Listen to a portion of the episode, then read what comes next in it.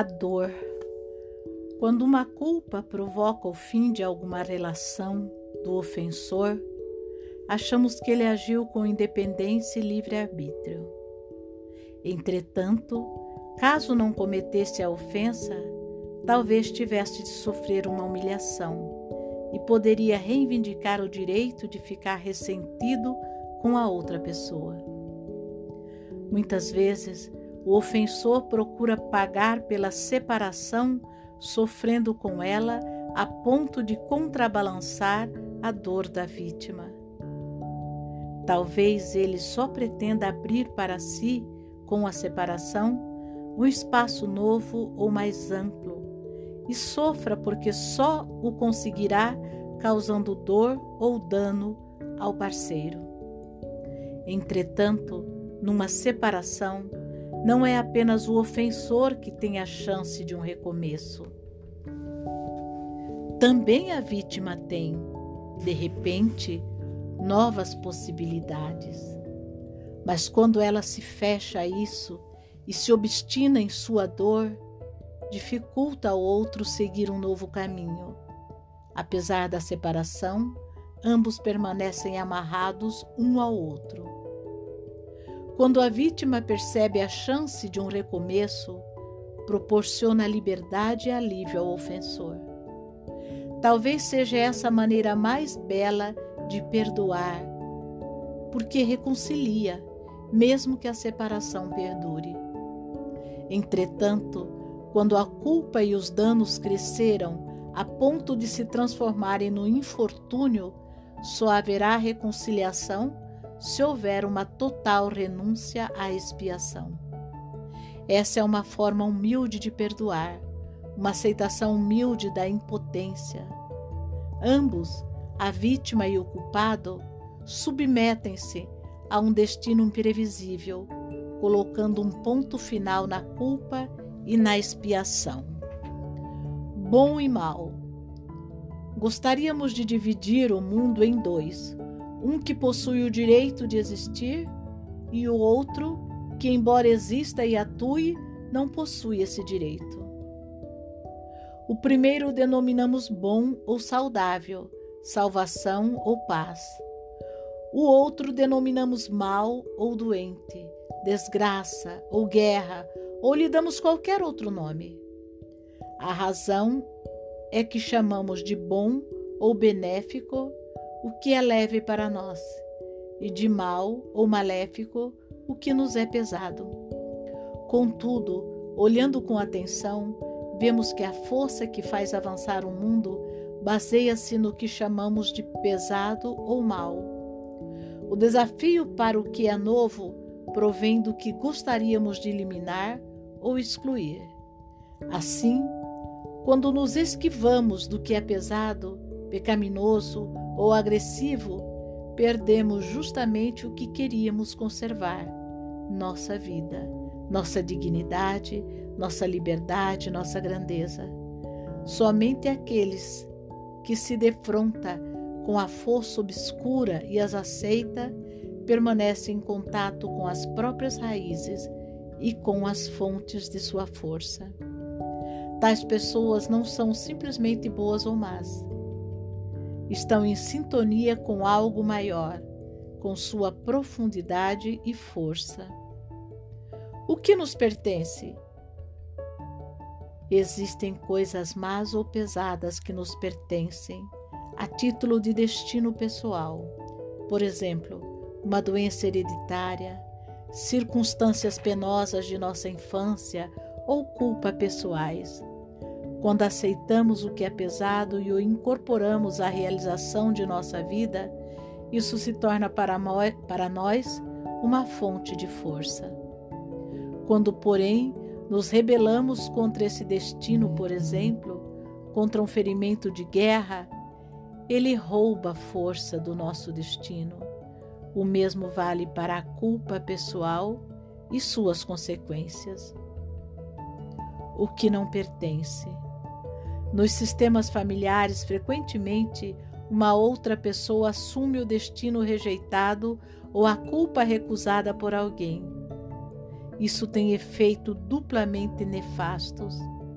Um destino alheio ou uma culpa alheia não nos dá força, pois só são capazes disso o nosso próprio destino e a nossa própria culpa.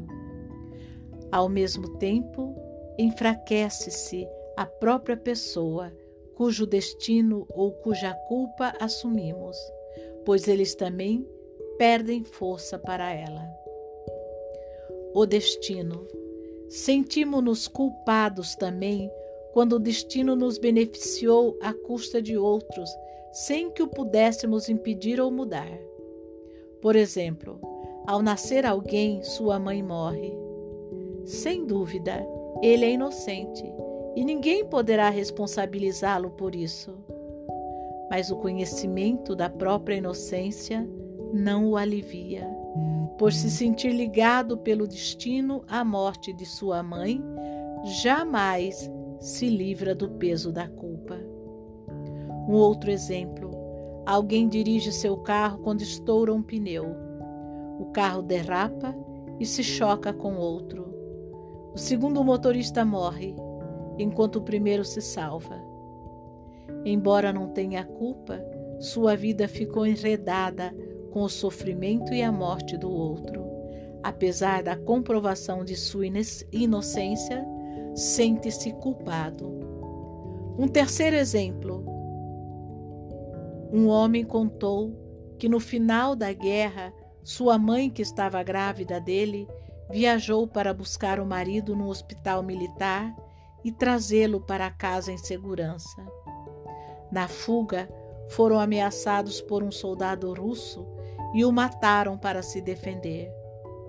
Embora tenham agido em defesa própria, sentem-se agora, inclusive o filho, permanentemente culpado, pois estão vivendo ao passo que o outro morreu no cumprimento do dever. Em face da culpa ou da inocência imposta pelo destino, sentimos-nos absolutamente impotentes.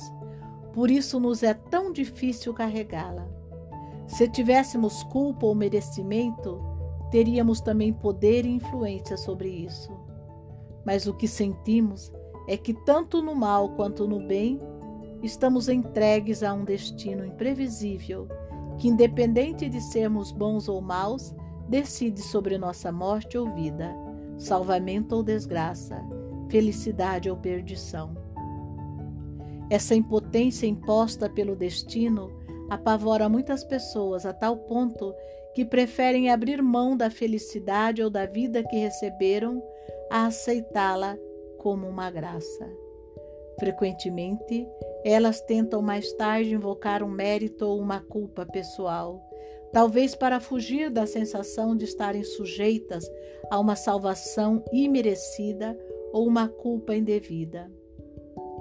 O padrão habitual de reação a uma culpa imposta pelo destino é que a pessoa que foi beneficiada à custa de outra limita essa vantagem ou abre mão e se desfaz dela, por exemplo, através do suicídio, de uma doença ou de uma culpa pessoal pela qual é punida.